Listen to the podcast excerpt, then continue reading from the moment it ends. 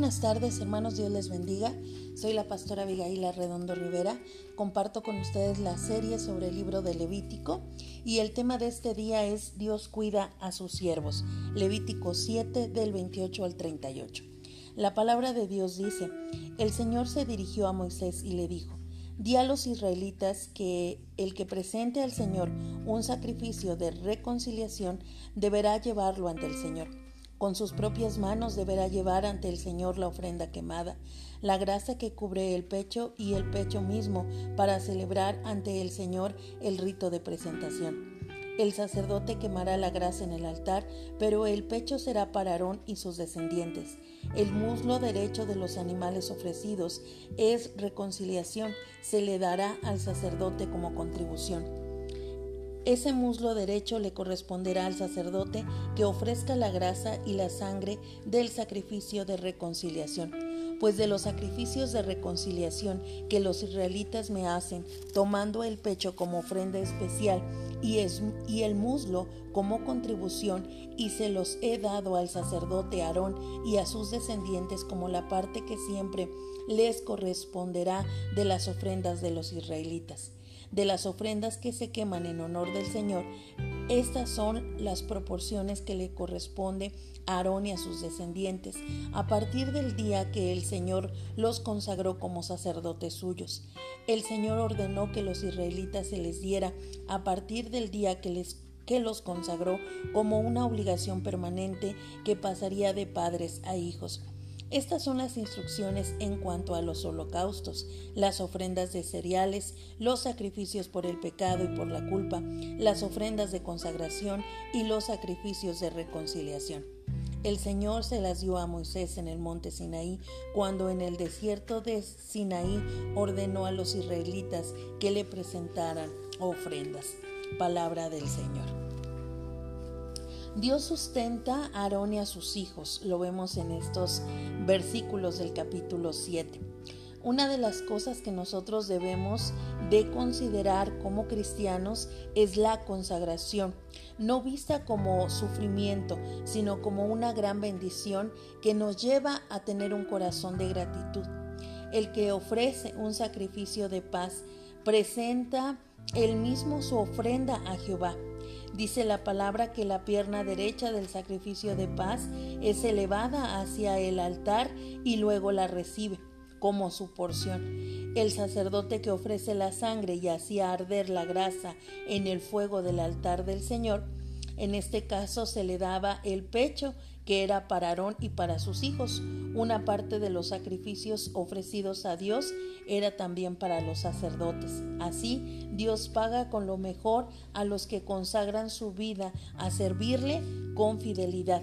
Dios suple para las necesidades y Él cuida de muchas maneras. Como cristianos, nosotros también estamos llamados a confiar en Dios de que Él suple para nuestra necesidad, pero hay una acción que nosotros tenemos que dar también, que se llama consagración, consagrarnos completamente al Señor. Por eso es importante preguntarnos si nuestra vida está entregada a Dios como lo más valioso y si podemos en medio de las circunstancias que vivimos, recordar cuántas veces Dios nos ha mostrado su misericordia supliendo nuestras necesidades en nuestra vida. La palabra de Dios también nos recuerda que las ofrendas presentadas a Jehová, ¿verdad? Dice, los creyentes salvos por gracia deben servir a Dios presentando ofrendas de gratitud.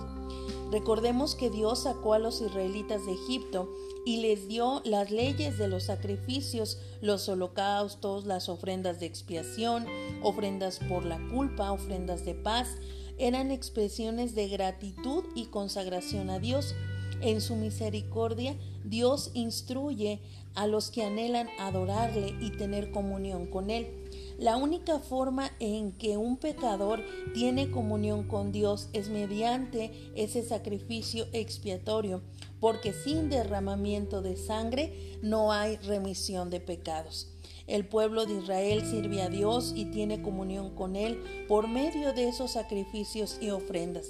Recordemos, hermanos, que nuestro sacrificio perfecto es Jesús y que nosotros estamos llamados a ser consagrados delante de Él en amor como cristianos también debemos valorar el culto que nosotros rendimos al Señor y poder entregarnos desprendidamente a Él, no solamente eh, en palabras, sino en acciones eh, de, concretas como una ofrenda al Señor. Por eso es importante preguntarnos si cuando venimos a la iglesia específicamente o estamos en nuestros hogares, estamos participando de los cultos por obligación o por costumbre. Si en verdad cuando entregamos una ofrenda lo hacemos con gozo, con gratitud por la obra de Cristo en cada uno de nosotros. Es importante, hermanos, que recordemos que Dios puede hacer grandes cosas con algo pequeño que nosotros podemos dar, pero si es dado con amor, Dios lo multiplicará en gran manera. Es importante, hermanos, que nosotros podamos tener una vida plenamente consagrada en servicio, en amor y en gratitud al Señor que como iglesia podamos ser fieles a Dios y que asimismo recordemos que todo lo que poseemos en esta tierra es temporal, pero una verdadera consagración a Dios y servicio es para la eternidad. Ojalá, hermanos, que nuestra vida pues sea esa vida consagrada a Dios y recordemos, como lo dice el título de este día, Dios cuida a sus siervos. El Señor proveyó también para Aarón y sus descendientes de aquellas ofrendas de lo mejor. Así Dios también nos da a aquellos que son fieles de lo mejor para nuestra vida. Nunca falta el sustento de nuestra mesa por las bendiciones que Dios derrama aquí a cada uno de nosotros. Que Dios le bendiga hermano en esta tarde y esperamos el día de mañana encontrarnos a través de este medio. Dios sea con ustedes.